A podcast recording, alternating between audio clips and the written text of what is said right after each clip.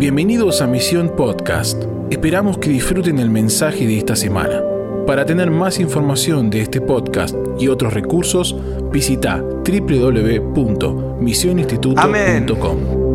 Amén, que se ha hecho. Amén. Qué hermoso es poder estar juntos una vez más. Eh, puedo ver acá en las pantallas tantas personas que son los alumnos de Misión Online y tantos que están ahí por Facebook y YouTube. Los bendecimos. Qué tremendo que seas parte de este tiempo. Estamos súper emocionados. ¿Cuántos creen que nada puede parar lo que Dios está haciendo? Nada va a poder detener. No existe pandemia, no existe nada que pueda detener lo imparable que es que toda la tierra va a ser llena del conocimiento de la gloria del Señor, como las aguas cubren el mar. A los que son alumnos de misión y están en el Zoom, los bendigo porque cuando estamos acá y los vemos a ustedes adorando, nos sentimos en esta comunión. Sé que hay gente de otras naciones, de otros continentes. Veo gente ahí, pastores de España, como Paco López, lo estoy viendo ahora, y, y tantos, de, hay gente de Israel, de Europa, del norte de América, de Estados Unidos. Pero qué hermoso es poder estar en el Espíritu. Más que una conexión de Internet, lo que, nos conecta es el Espíritu. Si solo nos conectara una conexión de Internet, solo nos veríamos y escuchábamos, pero como nos conecta el Espíritu, podemos estar siendo impartidos. Y espero que en tu casa puedas estar sintiendo la presencia de Dios como la sentimos acá. Así que hoy vamos a tener un tiempo especial que es un foro, así que le voy a pedir acá a mis amigos que puedan pasar mientras acomodan eh, el lugar para, para el foro. Vamos a tener una charla, una conversación sobre este tema de nazareos de corazón. Así que te quiero invitar a que puedas tener algo para anotar, que puedas tener algo para anotar, porque hoy no, no va a haber un material como todos los jueves. ¿sí? Los que no tienen el material del jueves pasado ahí en YouTube, en, en, en nuestra página pueden descargarlo.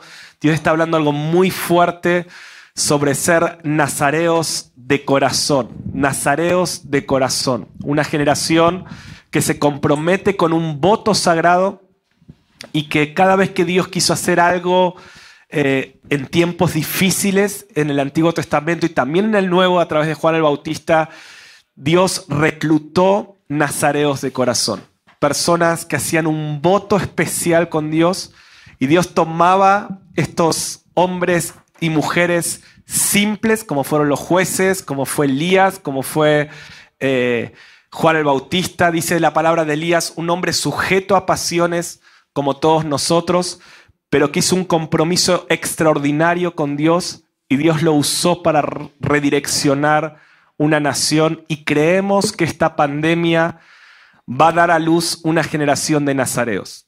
¿sí? Los nazareos no se levantaban por posición, no era que alguien les decía, a partir de hoy vas a ser juez, sino que se levantaban porque percibían una necesidad en la nación, porque veían la crisis, ¿sí? dice la palabra en aquel tiempo en jueces, dice que cada uno hacía lo que bien le parecía, veían la confusión y corrían a Dios, se comprometían con Dios y Dios los ungía para ser reformadores.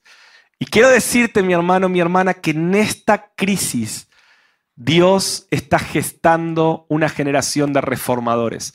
Dios está gestando una generación de nazareos que saben de dónde vienen y hacia dónde van.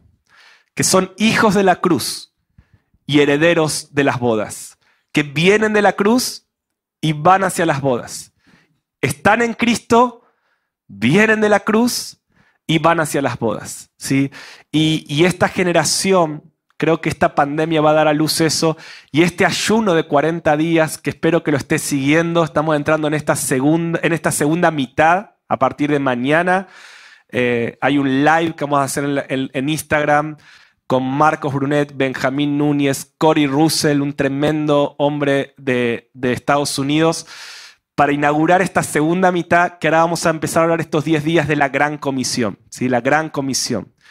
Eh, y, ya nos metemos en el foro. Bueno, quiero saludar primero porque por la distancia no salimos todos en la cámara, pero estoy acá a mi derecha con Rafa, Keller, sí, Rafa, ¿querés saludar? Hola a todos, ¿cómo están? Qué bueno poder compartir este foro juntos. Acá veo las camaritas, saludan, qué bien. Muy feliz de, de poder ser parte de este foro y de seguir profundizando en este mensaje que es poderoso, pero también es inspirador y nos lleva a poder examinarnos interiormente y, dejar que el Espíritu Santo empiece a procesar áreas que están dentro nuestro. Así que muy, muy, pero muy feliz. Buenísimo. Ahí eh, tenemos también acá a Maxi Ceravica a mi izquierda. Sí, está Maxi y Agustín. También Agustín, así que saluden ya de una. Buenas noches a todos. Un placer poder ser parte de este tiempo tan especial. Así que expectantes de todo lo que va a pasar y Dios va a hablar ahora. Sí, también realmente muy expectante. Estuvimos charlando un poquito eh, hace algunos minutos de, todo lo que vamos a compartir, así que creo que va a ser muy enriquecedor este, este foro. Amén. Bueno, buenísimo. ¿Están listos? Vamos a empezar con todo. Entonces, eh, les voy a empezar, yo voy a ser un poco de moderador y quiero hacerle algunas preguntas acá a mis amigos. Y queríamos tener esta charla Dios está hablando cosas tan fuertes y tan poderosas que queríamos compartir una charla entre amigos en Cristo sobre lo que Dios está hablando. ¿sí? Y animarte a que no te quedes con una prédica, simplemente que puedas conversar con otros sobre lo que Dios está hablando. Este mensaje maranata trae una consecuencia tremenda en el cuerpo de Cristo. Recuerden que Mateo 25, 6 dice que la voz que va a despertar a la iglesia en los últimos tiempos, según Jesús, es, aquí viene el esposo. Dice que en los últimos tiempos va a haber un gran sueño, se va a dormir la fe, las dinámicas van a dormir a la iglesia.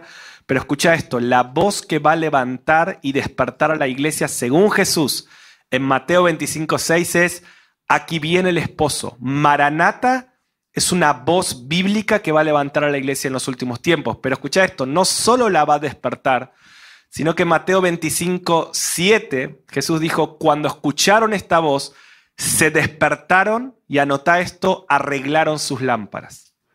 O sea, no solamente esta voz va a traer un despertar espiritual, sino que va a traer un despertar en la lámpara, que es el, el llamado, es la misión, es la asignación. O sea, este mensaje Maranata va a despertar a la iglesia en los últimos tiempos, pero también la va a activar en, el, en la asignación, en la gran comisión, en el discipulado, en, en, el llamado que Dios nos dio. ¿sí? Y de eso también queremos hablar hoy, no solamente del despertar espiritual de los nazareos, sino también vamos a hablar hoy de la asignación de los nazareos. ¿sí? Hay, un, hay una asignación. Quiero decirte que Dios no solo te va a despertar, sino que Dios va a incrementar tu luz, va a incrementar tu ministerio, va a incrementar tu revelación y, va a multiplicar esos panes y peces que puso en tu mano para alimentar a miles. Así que prepárate. Quiero profetizar que el mes de mayo va a ser un mes de multiplicación en el ministerio, los frutos de tu servicio. El mes de mayo va a ser una, una multiplicación. La voz maranata va a arreglar tu lámpara y te va a hacer que alumbres mucho más lejos, ¿sí? Y haciendo lo que estás haciendo, solo por estar escuchando esta voz y respondiendo a este llamado nazareo, tu luz va a afectar mucho más. Prepárate para que mucha gente se convierta cuando le prediques el Evangelio. Prepárate para que mucha gente en tu iglesia se avive cuando prediques. Y prepárate para que muchos se despierten al mensaje Maranata a través de tu vida. ¿Sí? Mes de mayo va a ser un mes clave. Vamos a ver el fruto de la voz maranata arreglando lámparas. Ahora, esto Dios me está hablando a mí, ahora, en este momento, en este día, en estos días me está hablando sobre esto que te digo de Mateo 25, 7. Pero quiero preguntarle acá a mis amigos para empezar esta charla, ¿qué les está hablando Dios en este tiempo sobre el mensaje maranata, en este ayuno? Una primera pregunta de introductoria simple. Eh, quiero empezar por Maxi. Eh, ¿Qué te está hablando Dios, Maxi, en estos días de ayuno, de búsqueda, de estar escuchando estos devocionales, de todo lo que está haciendo en misión y con el mensaje Maranata. Bueno, algo con lo que Dios me está hablando muchísimo es, siento que Dios me metió en una conversación eh, en el Sermón del Monte de Mateo 5, 6 y 7, junto a todos los chicos del online, todos los alumnos del online, estamos en esta conversación. Y este mensaje del Sermón del Monte termina Jesús en Mateo 7 diciendo que hay una tormenta, está pronosticada una tormenta, lluvias, tormentas y vientos que van a venir sobre nuestras edificaciones y que van a poner eh, van a poner a prueba los cimientos con los que estamos construyendo.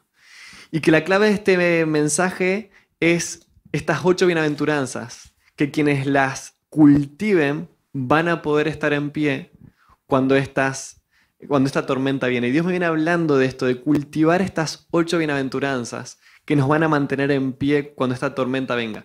Pero la primera de estas bienaventuranzas es la que desata todas las demás. Y la primera es ser pobres en espíritus. Un pobre en espíritu es el que reconoce cuánto necesita Dios. Y para, para poder, esto es clave, vernos como Dios nos ve. Eh, en estas semanas, todas las carreras, todos los que están cursando en misión, estamos viendo Apocalipsis y estamos en esta conversación de Jesús a las iglesias. Y hay una iglesia a la que Jesús le dice, te estás viendo mal, vos te ves como rico y como que no tenés necesidad de nada, pero yo te estoy viendo un poco distinto. Dice, así que quiero que pagues un precio, que compres colirio, para que te puedas ver como yo te veo. Como yo te veo es que tenés mucha necesidad de mí. Quiero formar adentro tuyo pobreza de espíritu, porque si vos te empezás a ver como yo te veo, de cuánto me necesitas, yo voy a hacer que todas estas otras bienaventuranzas se cultiven en vos y te voy a llevar a otro nivel. Y hay recompensas impresionantes. Y es por eso que Dios me está hablando este, en este ayuno esto, de que este mensaje te hace ver como Dios te ve. Dice 1 Juan 3.3 que quien entra en esta conversación y que alberga y, y abraza esta esperanza, se purifica. Y eso nos va a llevar a ser pobres de espíritu. Wow, qué poderoso. Me gustaría que anoten, no sé si están anotando, pero creo que Dios va hablar muchas cosas. ¿Sí? Acá estoy, ¿no? Ah, acá en el medio, ok. Eh, ahí estoy, sí. Que Dios va a hablar muchas cosas. Y pobre, los, veo como en un partido de tenis a los del Zoom, que están así de costado. Eh, quiero que anotes esto, ¿no? Número uno, Maxi dijo algo recién, pone estudiar el Sermón del Monte. Sé que los de misión están estudiando, pero si vos estás viendo por YouTube, estudiar el Sermón del Monte, las ocho bienaventuranzas son ocho actitudes que nos van a hacer estar de pie en la tormenta que viene. Y en esta de la pandemia, ¿sí? ahí tenés las herramientas. Pero la pobreza de espíritu, la pobreza de espíritu. Si algo está provocando este ayuno, no es sentirnos más que otros, sino todo lo contrario, humildad. El verdadero ayuno eh, te hace dependiente. De hecho, los que están ayunando de comida, nos ha pasado que en esa debilidad física, hay una pobreza de espíritu que, decimos, Dios, llename, y nos está haciendo mucho más sensible a la presencia de Dios. Así que les animo, ayunen también de comida algún día de estos, porque eh, hay un poder en, en, el vaciarnos, aún en nuestra carne, que nos sensibiliza al espíritu y nos hace más pobres de espíritu, más dependientes. Yo en estos días más de una vez le he dicho, Dios, dame fuerzas porque no las tengo y eso me hace pobre en espíritu, pero esa pobreza me hace fuerte para todo lo que viene. Así que tremendo esto, anótelo. Agus, queremos escuchar también, ¿qué te está hablando Dios amigo en estos días del ayuno y de esta búsqueda que estamos teniendo? Bueno, particularmente algo que, que Dios está hablando es sobre oración y adoración incesante. Y quería leerles eh, Malaquías 1.11 que dice, porque desde donde el sol nace hasta donde se pone, es grande mi nombre entre las naciones. Y en todo lugar se ofrece a mi nombre incienso y ofrenda limpia, porque grande es mi nombre entre las naciones, dice Jehová de los ejércitos. Y, algo que estoy pudiendo percibir en el espíritu es que mientras más se acerca el regreso de Cristo, es como que más se incrementa. Esos dolores de parto tienen que ver con oración y adoración incesante.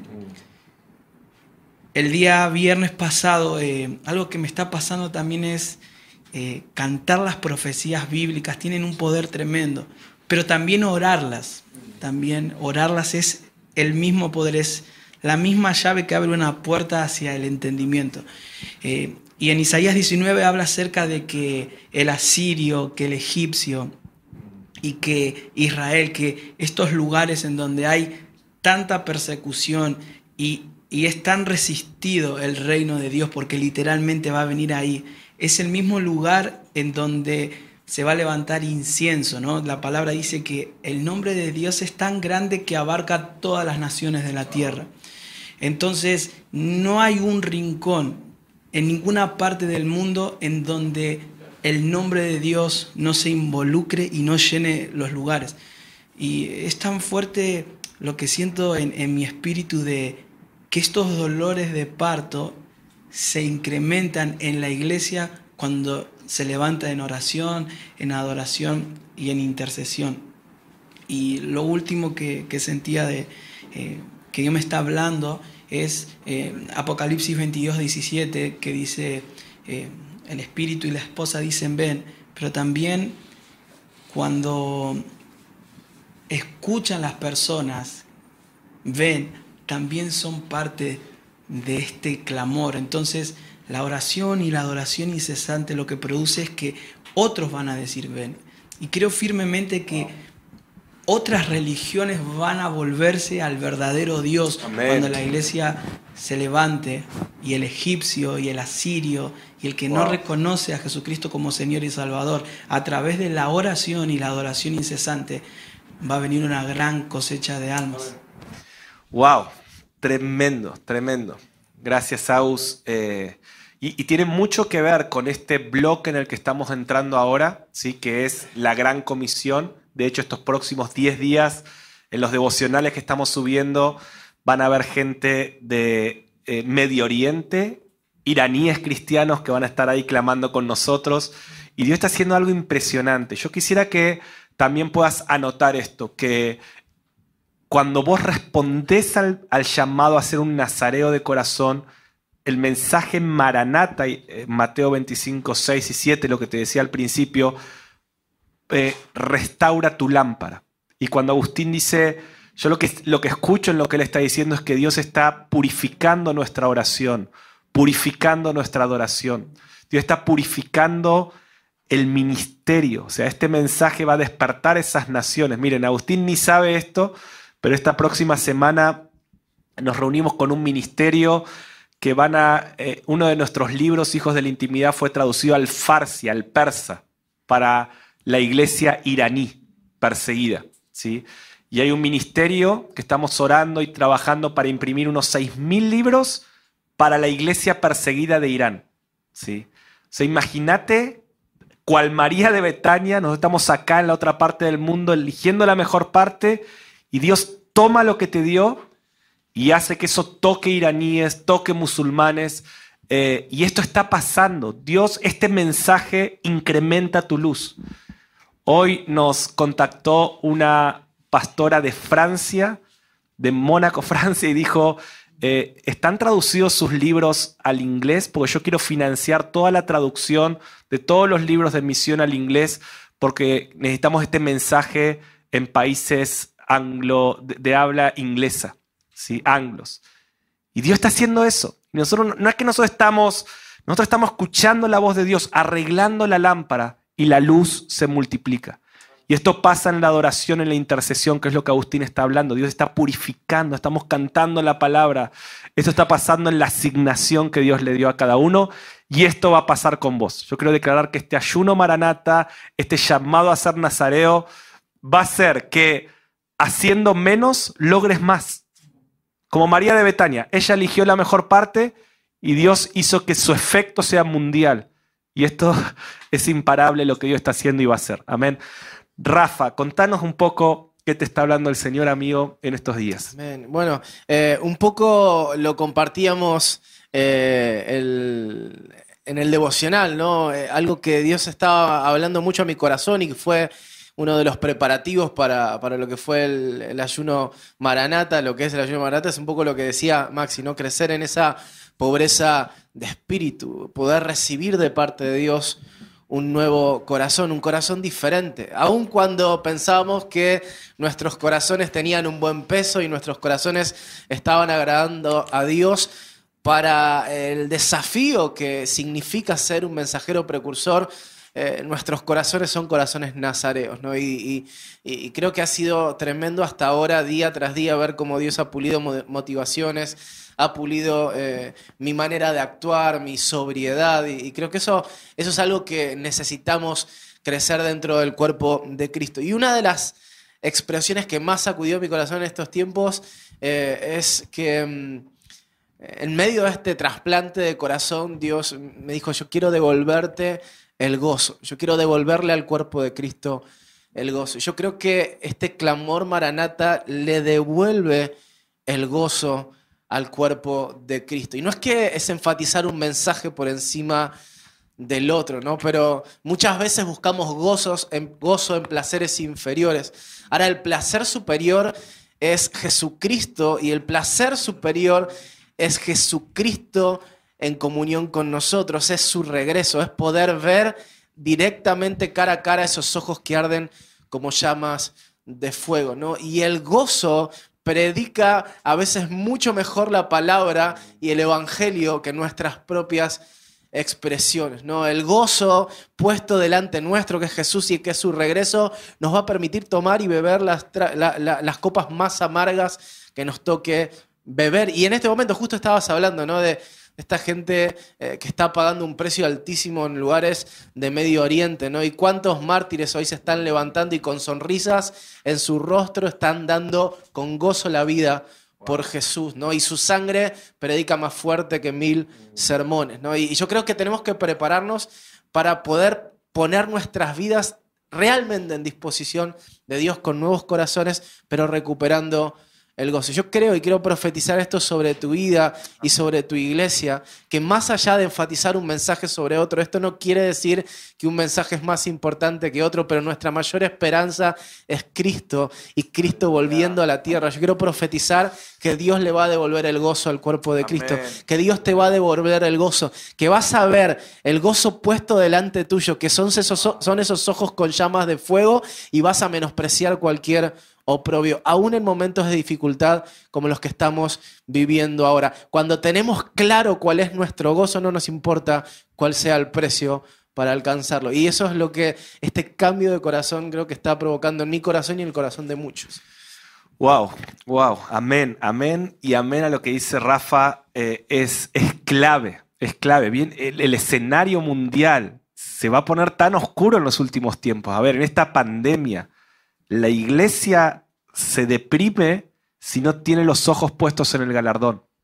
Eh, Rafa hablaba de esto y yo me acordaba de Esteban. Esteban entrega su vida en gozo, ¿sí?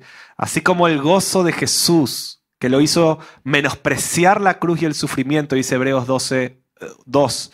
Eh, eh, ese gozo fue que había un gozo puesto delante, que era la iglesia que venía. Nuestro gozo en medio de este sufrimiento es el Hijo de Dios que viene. Entonces, una iglesia que tiene este entendimiento, como dice Rafa, se llena de gozo, se llena de gozo, aunque todas las cosas estén difíciles, aunque te estén apedreando como Esteban, aunque estemos pasando por esta tormenta, este mensaje nos va a llenar de gozo, como dice Apocalipsis, alégrense los cielos, gócese la tierra, Jehová reina. Y eso lo dice en medio de todos los juicios, pero alégrense los cielos, gócese la tierra. ¿sí? Eh, alégrense y gócense, su esposa se ha preparado, han llegado las bodas del Cordero. Entonces este mensaje trae gozo, tremendo. Amén y amén. Ahora, chicos, quiero que hablemos unos minutos sobre el, el mensaje que Dios nos trajo la semana pasada, que Dios nos está hablando sobre los nazareos de corazón. ¿Sí? nazareos de corazón. Y, esto es un voto sagrado, es un voto espiritual, ¿sí? El, que no vio el mensaje del último jueves, búsquelo ahí en YouTube. Creo que es un mensaje importante para que escudriñes, para que estudies. Pero había tres votos que un nazareo tenía que hacer y el primero era eh, no beber eh, bebidas alcohólicas, ni sidra, ni vino y abstenerse, escucha bien, de ciertos placeres legítimos, legítimos. No está hablando de renunciar al pecado, ¿sí? Este primer voto es decirle que no a cosas que no son pecado, ¿sí? Que, pero son placeres legítimos, pero que uno elige abstenerse para experimentar placeres superiores de la presencia de Dios. Es como que este primer voto no es tanto una renuncia a algo, sino es un acceso a algo mayor. ¿Sí? que es este primer voto nazareo. Entonces, quiero empezar preguntándole a Agus eh, sobre este, este, primer voto. ¿Qué, ¿Qué es para vos o cómo podrías darnos más luz sobre esto de decidir abstenernos de estos placeres inferiores legítimos, cosas legítimas, ¿sí? Para probar placeres superiores de la presencia de Dios. Wow, yo creo que este avivamiento que viene de, nazareos de corazón, como una iglesia y, una generación radical que realmente no vive eh, en la superficie, ¿no? va a la profundidad. Y, para mí es muy fuerte esto de, eh, placeres legítimos, porque hace años que, que estudio el libro Cantar de los Cantares y en Cantares 1-2 es una oración hermosa. Eh, la esposa empieza este discurso de amor, este diálogo íntimo con el esposo y le dice, bésame con besos de tu boca porque tus amores son mejores que el vino. Y hoy cuando estábamos hablando con Marian decía, los nazareos son esas personas, es aquella iglesia que elige estar con el esposo por encima de placeres legítimos. En Cantar de los Cantares, el vino representa también lo bueno que viene de Dios. Todos reconocemos que el vino malo es el pecado, pero el vino bueno es cuando Dios nos da riquezas o bendiciones. Esta semana pensaba tanto en, en que un avivamiento producido por la presencia de Dios genera riquezas. Podemos verlo en la vida de Obededón. La presencia de Dios está en su casa y eso produce. La presencia de Dios produce muchas cosas. Vemos en Apocalipsis que produce relámpagos, truenos. Es, es algo, es un caos divino lo que produce la presencia de Dios. Pero en la tierra hoy, en su, en su mínima medida, produce riquezas. Y, hay algo que eh, la semana pasada tuvimos con Marian un, eh, un Zoom y realmente yo quedé muy sorprendido de lo que pasó porque sinceramente venía de todo el día estar acá en, en Betania, estuvimos orando y estaba un poco cansado y, probamos ahí un poco el, eh, teclado y, Marian dice en el momento, pero uh, va a estar tremendo y yo decía, bueno, qué fe que está teniendo Marian, decía yo porque estaba muy cansado. Era un congreso para México. Para México. Con dos horas de diferencia, entonces era muy tarde el viernes de la noche. Y, fue tremendo. Y, me quedé como muy eh, estremecido en el espíritu porque eh, los avivamientos eh, producen riquezas, pero yo creo que el avivamiento que viene es este corazón de nazareos que dice, tu amor es mejor que el vino. La esposa le dice, tu amor es mejor que el vino. Y esto estremece mi corazón porque los avivamientos creo yo que se cortan no porque Dios quiere, sino porque elegimos el vino antes que al dador del avivamiento. Entonces creo que esto que venimos, todo, todo conectaba y todo tenía sentido en mi espíritu de, venimos hace años diciendo, el último avivamiento antes que Cristo regrese es un avivamiento de profundidad, es un avivamiento que dice, amamos tu vino, gracias por darnos esto, pero hay algo mayor que es ver al esposo descender. Wow. Es, es esto de disfrutamos tus manos, pero no podemos dejar de mirar tu rostro. Esta es la generación de los que busca el rostro de Dios. Tus manos son claves, es lo que Él hace. ¿sí? Yo siempre digo esto, a mí me encanta que mi esposa me tome de la mano, pero yo estoy enamorada de su rostro. O sea, yo no me enamoré de sus manos. Yo no es que vi sus manos y dije, me caso con estas manos. No, no, no. Yo disfruto una caricia de su mano, pero a mí me enamora su rostro. Y está este, este llamado nazareo, el primer eh, voto es, Señor, quiero mirar tu rostro.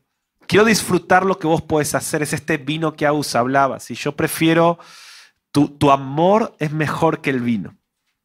Entonces, en el nombre de Jesús, que en este tiempo puedas eh, abstenerte de cosas. Esto no es religiosidad. Quiero que entiendas esto.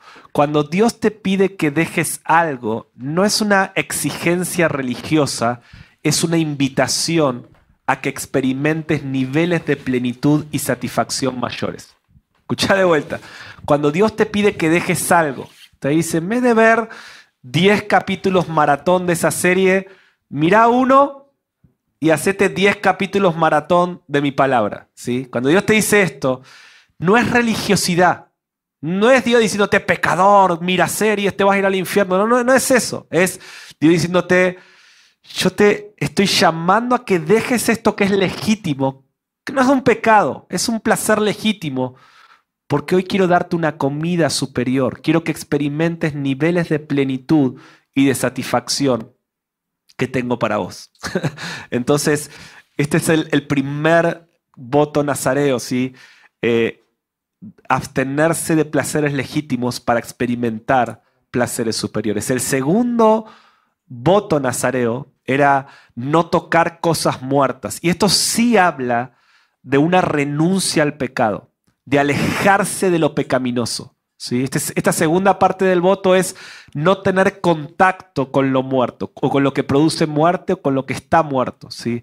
Y Rafa, ¿podés eh, darnos tu óptica sobre esta parte del llamado nazareo? Sí, creo que es la parte más evidente, ¿no? Siempre eh, desde que conocemos a Jesús entendemos que hay muchas cosas que nos separan de Él eh, y, que, que, nos impiden poder ser sensibles a su presencia. Sin embargo, en este proceso de, ser más como Jesús y de responder a este llamado Nazareo, a veces tenemos algunas flaquezas o debilidades. A mí me impacta como, lo menciona de alguna manera la palabra cuando el apóstol Pablo dice no se embriaguen con vino porque en eso hay disolución, sino que sean llenos del Espíritu Santo. Es como que de algo nos tenemos que llenar. Y el problema de llenarte de este mundo es que vas a tener conductas de este mundo, pero cuando te llenas del Espíritu Santo, te llenas de la paz, de la justicia y del gozo del Espíritu Santo. Y Dios está levantando una generación realmente que no juega, que no menosprecia la sangre de Jesús, que no juega con su gracia, que no ve hasta dónde eh, se extiende la cuerda, sino que entiende que necesita prepararse en santidad para entrar en un reino totalmente santo, que necesita prepararse en santidad y preparar sus ojos para poder contemplar a Jesús, preparar nuestros ojos eh, para poder verlo cara a cara. Y que esto va en desmedro de todo lo que para alguna vez, para, para nosotros alguna vez tuvo valor. Solo una cosita que me impacta de. Vos hablabas la semana pasada acerca de este pasaje en Mateo, si no me confundo. Eh, donde un seguidor de Jesús dice, bueno, déjame enterrar a mi familiar y después te sigo. Y Jesús le dice, eh, no, deja que los muertos entierren a sus muertos, vos vení y seguime. Y a mí siempre me, fue un conflicto para mi vida esa, esa expresión, realmente. Porque me, me, imaginé un Jesús totalmente fuera de empatía, diciéndole, deja que los muertos, vení vos seguime, eh, no importa el dolor. Y es como que me, me, causó siempre conflicto hasta que el Espíritu Santo de alguna manera me lo explicó y pude ver la exhortación con dulzura. Porque el llamado que está delante de nuestros ojos no es el llamado de seguir a un hombre, sino seguir al Rey de Reyes y Señor de Señores. El llamado que está delante de, de nosotros no nos permite eh, empatizar con este mundo, porque eh, no, con, con, las cosas de este mundo, no solamente porque esté mal, sino porque necesitamos guiar a una generación a los ojos de Jesús. Y lo que más me impacta de esa historia, que lo que sigue inmediatamente después, Lucas lo relata diferente, pero Mateo lo relata así, es que se suben a un barco, cruzan al otro lado del Jordán y hay una gran tormenta que casi les quita la vida. Y yo me imagino a este hombre que decidió seguirlo, no ir a enterrar a sus familiares y subirse a un barco y sentir que se está por morir y desear estar en el velorio en ese momento. ¿no? Yo me lo imagino así, perdónenme que me lo imaginen de esta manera. y ver a Jesús calmar la tempestad. Muchas veces decirle que no al pecado te va a llevar a vivir momentos de tormenta, momentos difíciles, pero siempre vas a ver a Jesús en tu barco. En mi caso, yo siempre lo cuento, fue la pornografía. Dejar el pecado de pornografía no me hizo que mi vida sea más feliz y plena y que no tenga nunca un problema. Dejar la pornografía, decirle que sí al gozo puesto delante mío, decirle que sí al placer superior de la presencia de Dios, muchas veces me expuso a tener que vivir momentos de tormenta, momentos difíciles, momentos donde en este pecado y en otros deseaba volver atrás pero aún en el momento más oscuro de, nuestras vidas, Él aparece, Él calma la tormenta. Y esta generación nazarea que, que, Dios está levantando está dispuesta a decirle que no a las obras muertas, a decirle que no al pecado, a santificarse, a consagrarse a Dios, no por un mandato religioso, sino porque no puede compartir sus ojos con otra cosa que no sea la belleza de Jesús. Así que sea el momento que sea que estés viviendo ahora, aún siendo de tormenta, seguí buscando la santidad y, eso te va a permitir contemplar y ver a Dios. Wow, wow, tremendo, tremendo.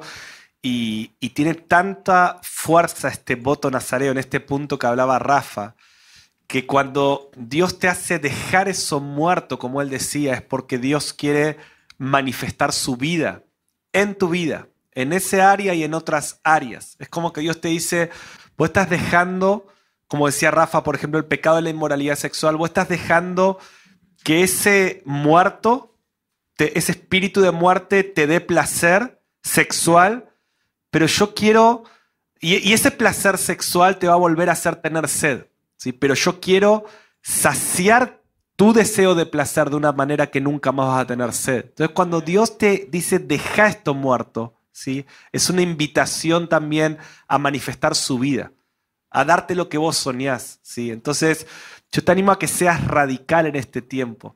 Eh, Rafa hablaba de obras muertas. A la iglesia de Sardis en Apocalipsis estamos estudiando con los chicos de misión que Dios les dice, deja las obras muertas, haz morir lo que tiene que morir. O sea, haz morir el pecado en tu vida, pero sé libre de las obras muertas hacer algo para Dios. Ahora vamos a hablar de, el llamado a la asignación, la gran comisión, evangelizar, adorar, predicar, pero hacer algo para Dios, separado de Dios, es una obra muerta.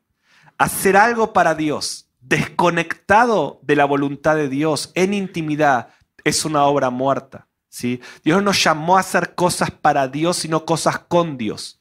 Dios no nos llamó a como empleados a, trabajar en su obra como empleados, Dios nos llamó como hijos, junto al Padre, a edificar el reino. ¿sí? Entonces, eh, esta clase de decisiones te conecta con Él, te libera de lo muerte, trae vida a tu vida. Y vos puedes decir como Elías, no, vive Jehová, en cuya presencia estoy. Jehová está vivo. Y desde esa vida no va a llover, desde esa vida puedo manifestar su reino. Amén. Así que, segundo voto nazareo, ser libre de obras muertas y, no tocar lo muerto y renunciar, renunciar. El voto nazareo es un voto de arrepentimiento. Y quiero pedirte que parte de este ayuno sea matar cosas. Parte de este ayuno sea abstenerte de placeres, pero ayuná hasta que lo que tenga que morir muera. Podés ver no como un, algo legalista, sino como una decisión de arrepentimiento. Señor, eh, voy a ayunar hasta que este género que me está oprimiendo sea vencido en el nombre de Jesús. Hay géneros que solo salen con ayuno y oración. Amén. Así que este voto también es hacer morir lo que tiene que morir. Y quiero profetizar esto sobre tu vida. Cosas que te han esclavizado por años van a morir en esta temporada en tu vida.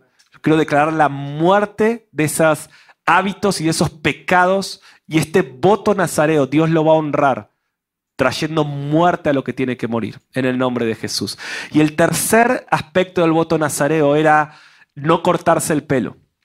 Y hablamos que es no cortar lo que Dios está haciendo crecer. No cortar, no detener. Dios está haciendo crecer algo en este 2021. La pandemia, las restricciones, los problemas quieren cortarlo. ¿Sí? Quieren diluirlo.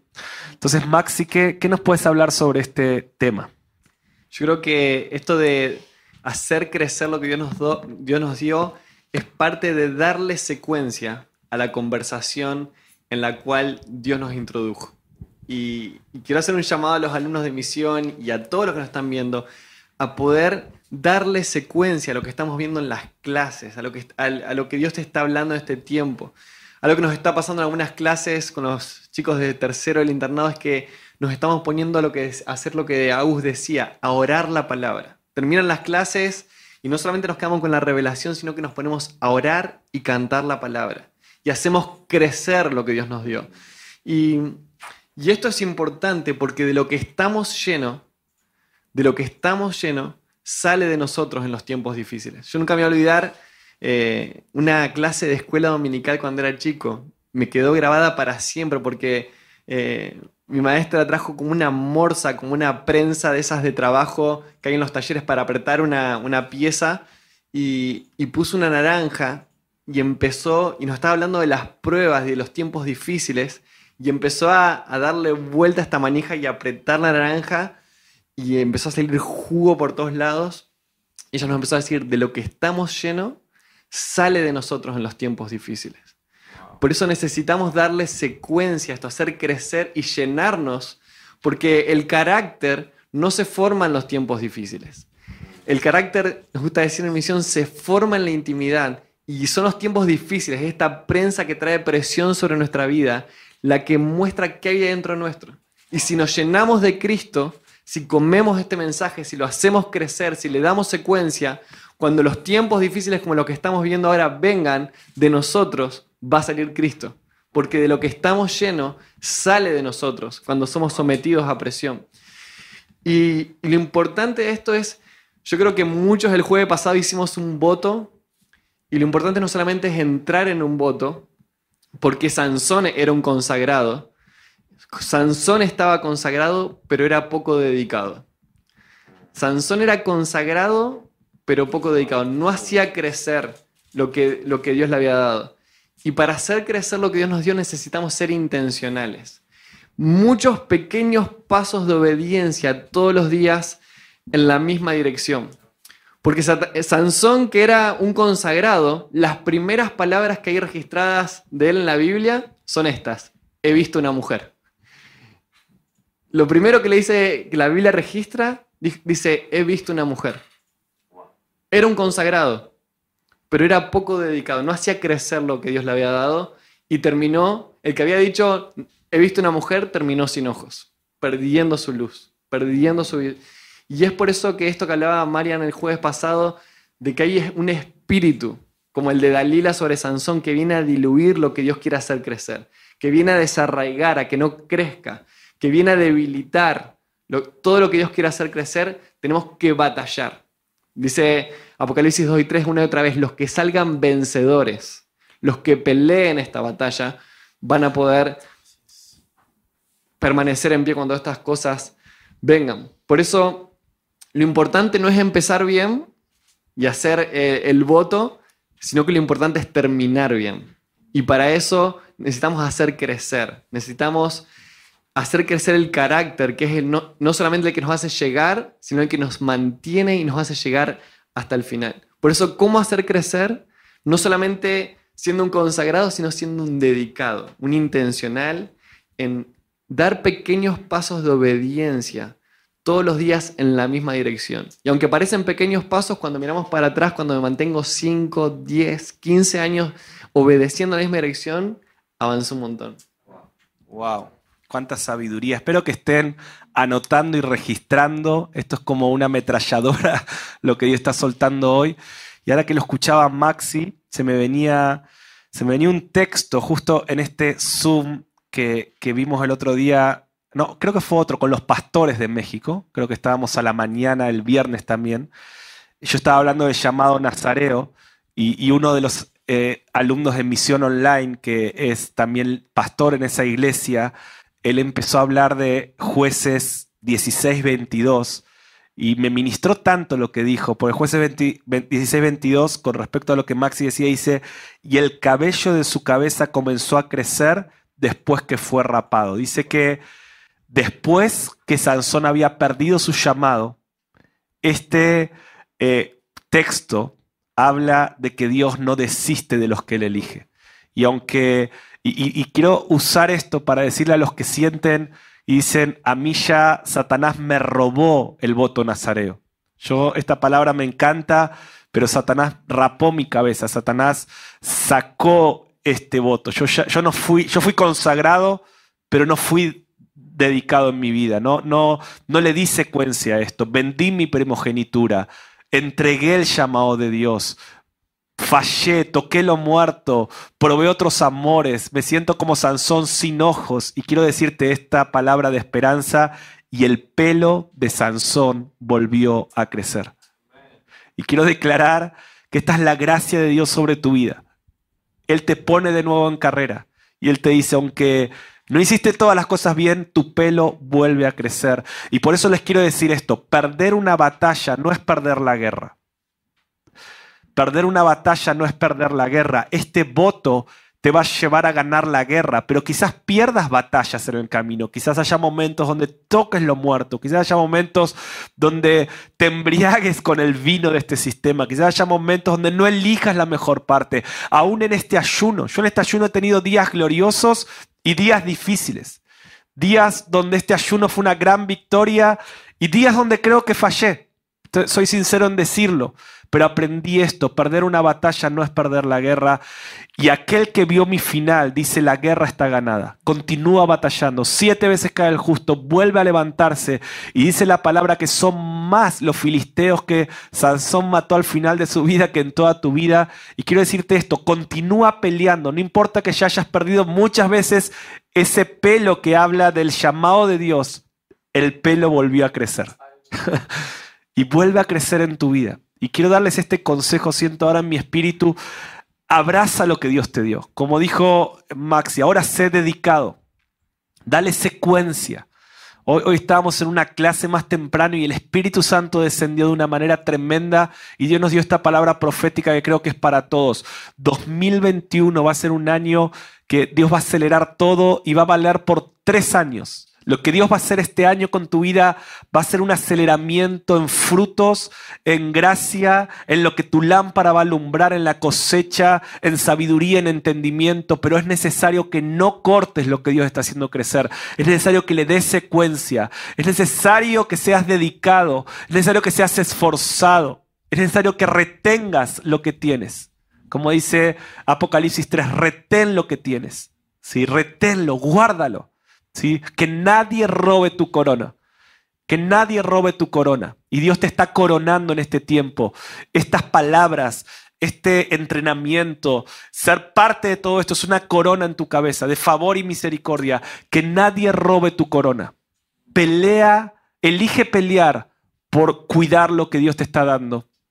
Y tu propósito será cumplido. Y esto nos da pie a, a esta última pregunta que les quiero hacer, porque quiero terminar orando. Ya me pondría a ministrar porque siento tan fuerte la presencia de Dios, pero queremos dar un paso más hoy en esta edificación de lo que Dios viene haciendo semana tras semana.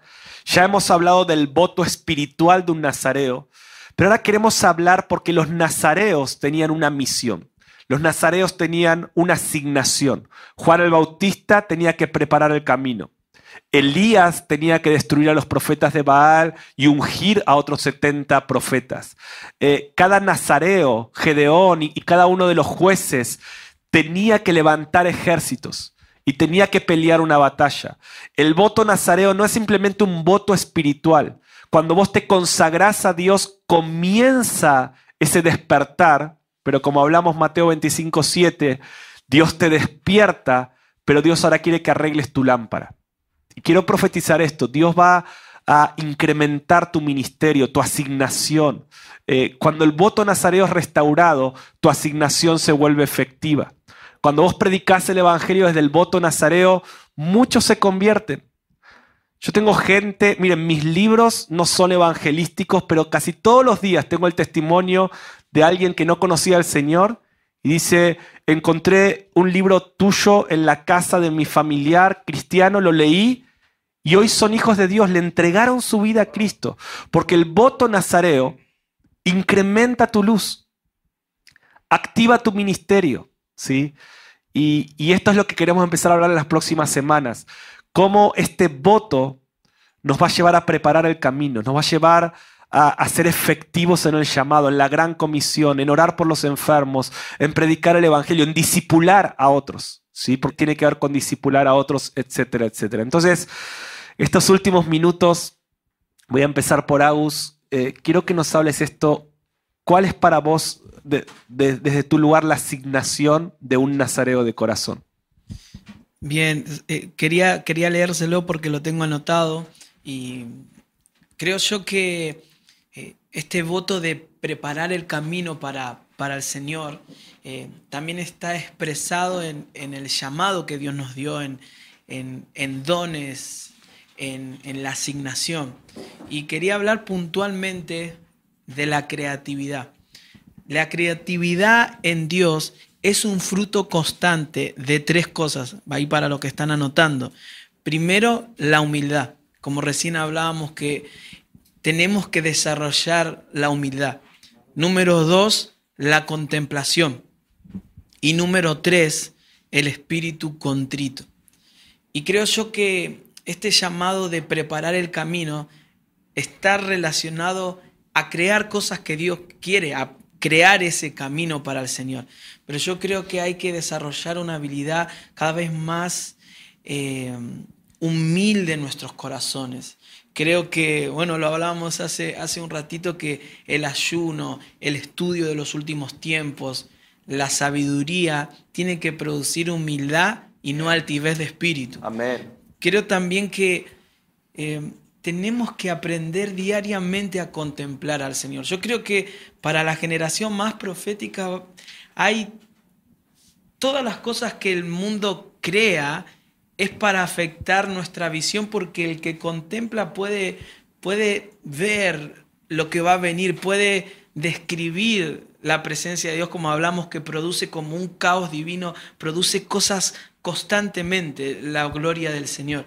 Y por último, el espíritu contrito. Creo que eh, tenemos que vivir constantemente eh, en, ese, en ese corazón manso y humilde, pero, pero no solamente decirlo, porque todas las semanas hay situaciones con las personas que nos rodean que nos van a hacer ir hacia un espíritu contrito o hacia un espíritu altivo. Y creo que la decisión de ser un nazareo de corazón tiene que ver con yo me humillo delante de ti, Dios, me humillo delante de las personas, porque te quiero preparar el camino. Termino diciendo esto, creo que eh, algo que amo de, de, Jesucristo en los evangelios es que constantemente va en contra de los principios del mundo. Y, y yo creo que tenemos que decidir en este tiempo ser humildes. Creo que es una decisión eh, diaria. Creo que, que es cuando empezamos a adorar, yo sentía tan fuerte esto, ¿no? El Espíritu Santo está tratando el corazón de la esposa. Eh, y creo que ese corazón contrito es lo que Dios está esperando. Y creo que el mejor aceite expresado en predicaciones, en canciones, en lo que fuera que hagas, es un corazón rendido ante la majestad eh, del Rey. Creo que es ahí el lugar. Amén, amén. amén. Wow, yo siento tan fuerte la presencia de Dios. De hecho, Agus, puedes ir al teclado. Quisiera que estas últimas palabras eh, ya podamos entrar a este espíritu de, de, administración. Le voy a pedir a Maxi, Maxi es el que vive más lejos de nuestra ciudad y estamos justo en un tiempo de restricciones acá en Buenos Aires y sé que él va a tener que salir un poco antes, así que ¿por qué Maxi no nos compartís y después ya te liberamos para que llegues a tu tierra a tiempo y sin problemas? Eh, ¿Cuál es para vos la misión de un nazareo de corazón? La misión de un nazareo de corazón, entre otros, es entender que no estamos desconectados el uno del otro, sino que estamos construyendo algo. A mí me encanta que cuando el ángel de Jehová se le aparece a Manoa, el papá de Sansón y a su mujer, le dice, él va a comenzar a salvar a, Israel de los filisteos. No es que él lo va a completar, él va a empezar algo. Y algo que nos viene hablando Dios, eh, Dios desde el principio este año es que Él nos ha llamado a construir. Él nos ha llamado a construir. Dios nos dio esta palabra este año que, así como Pablo decía, yo como perito arquitecto entiendo lo que Dios me dio, no sé por qué Él me eligió, no sé por qué Él nos está llamando a hacer este voto nazareo, pero estas palabras, vístanse como escogidos. Dios ya los eligió. Y ahora construyo.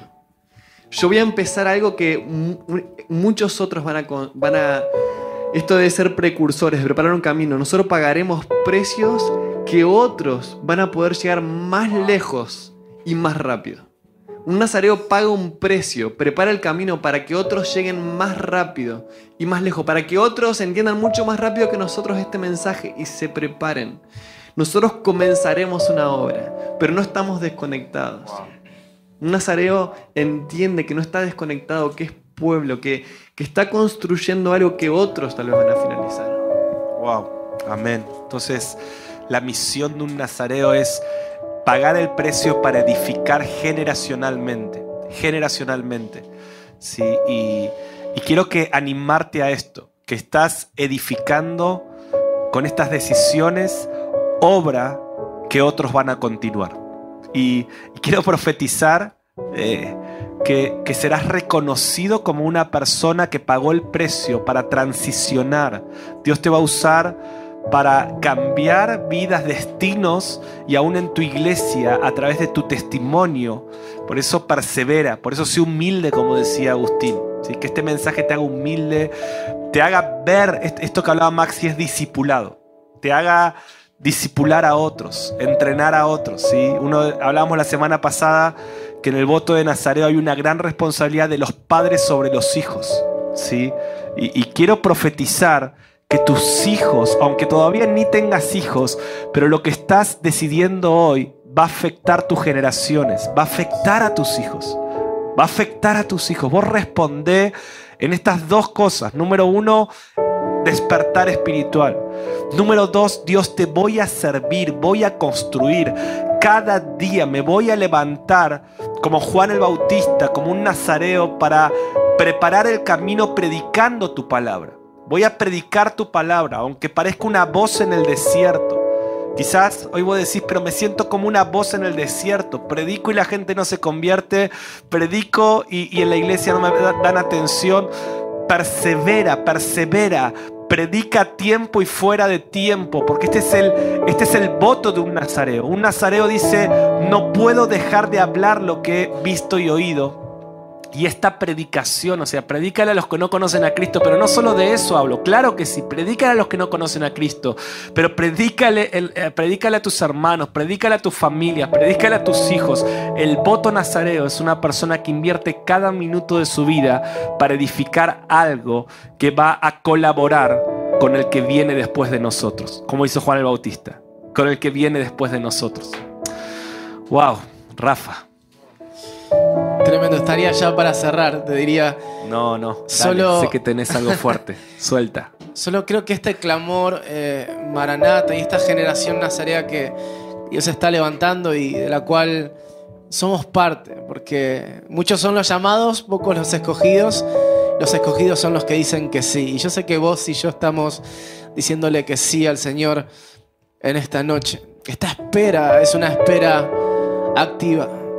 Habacuc 2.14 dice que la tierra será llena del conocimiento de la gloria del Señor, así como las aguas cubren el mar. De alguna manera gráfica, Dios va a ir quitando los velos generación tras generación para que puedan conocer una gloria que ya está sobre la tierra. Dios quitó los velos de tus ojos, Dios quitó los velos de los míos. Y Dios nos llama como nazareos a quitar los velos de una generación. Y una de las maneras de quitar los velos es haciendo justicia.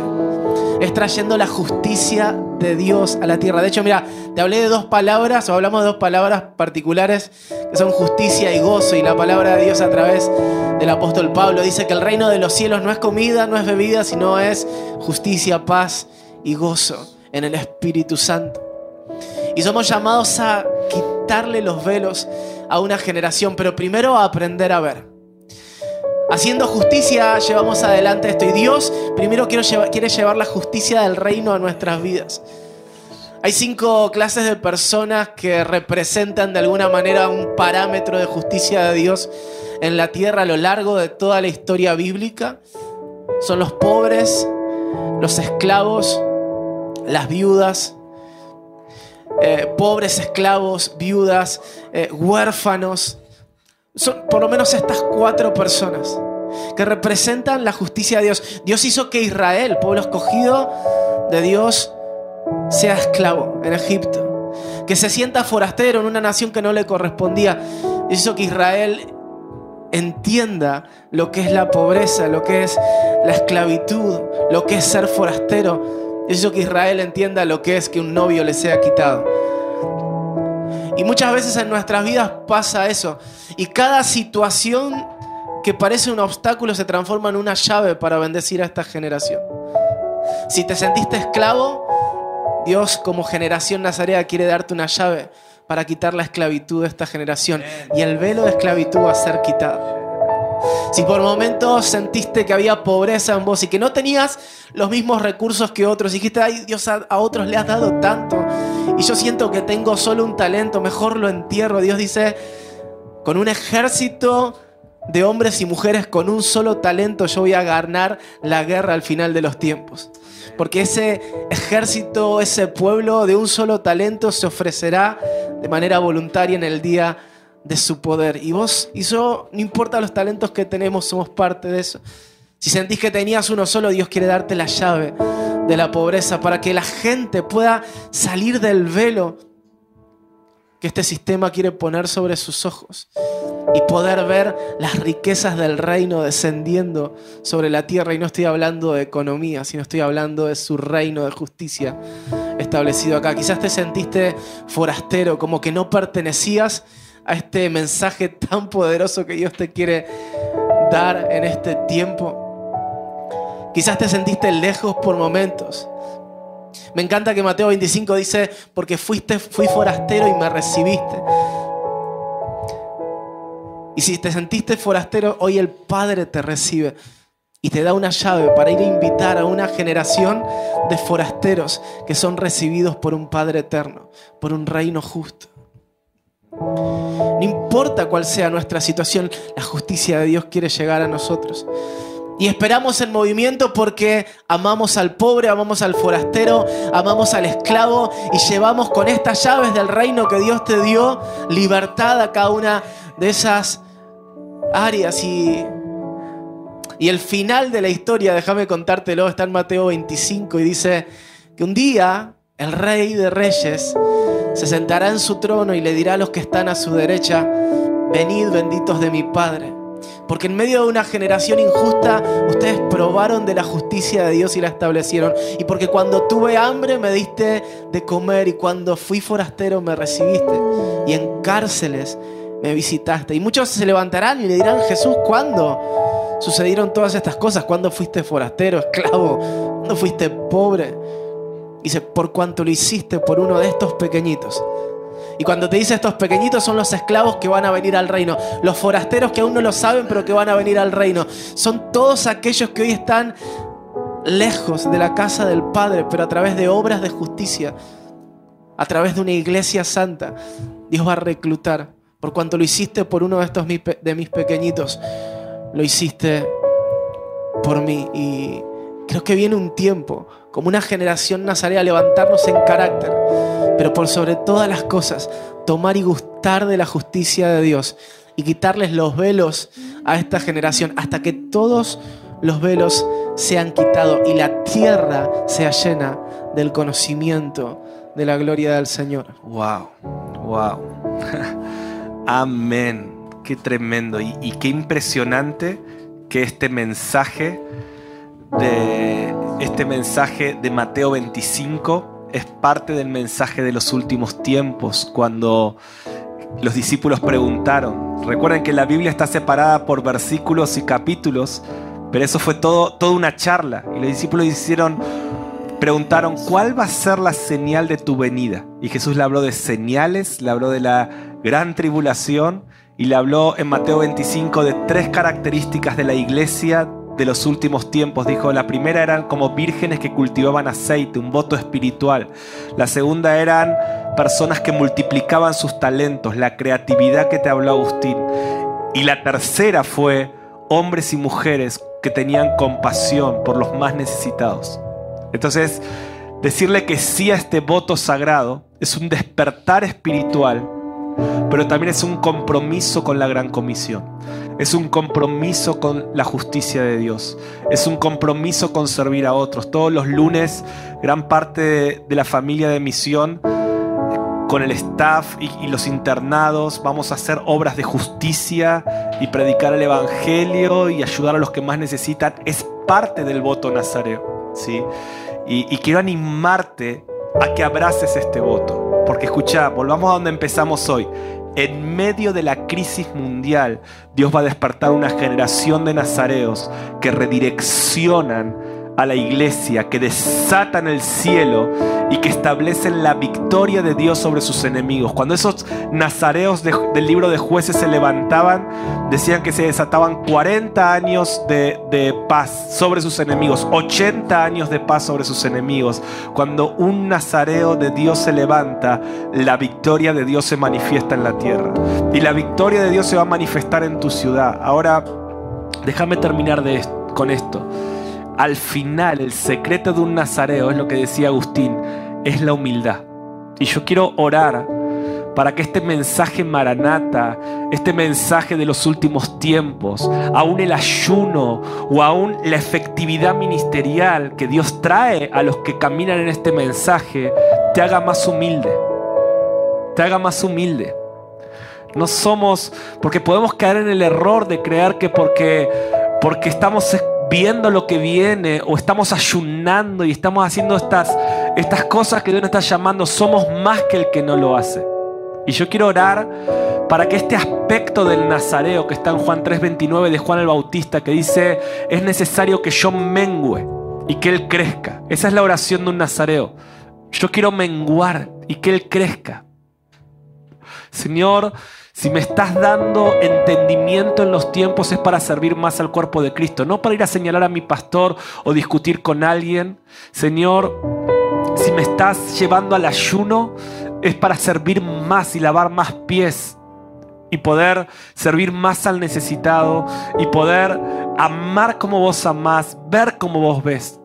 Y en el nombre de Jesús quiero declarar un manto de humildad sobre tu vida aunque estas clases, estos devocionales, no vas a ser de los que le dicen a otro, oh, yo veo los devocionales de misión, eso es para gente espiritual como yo. No, no, vas a decir, vas a terminar las clases y los devocionales y tu corazón va a ser, ¿cómo puedo servir a alguien? ¿Cómo puedo amar a alguien?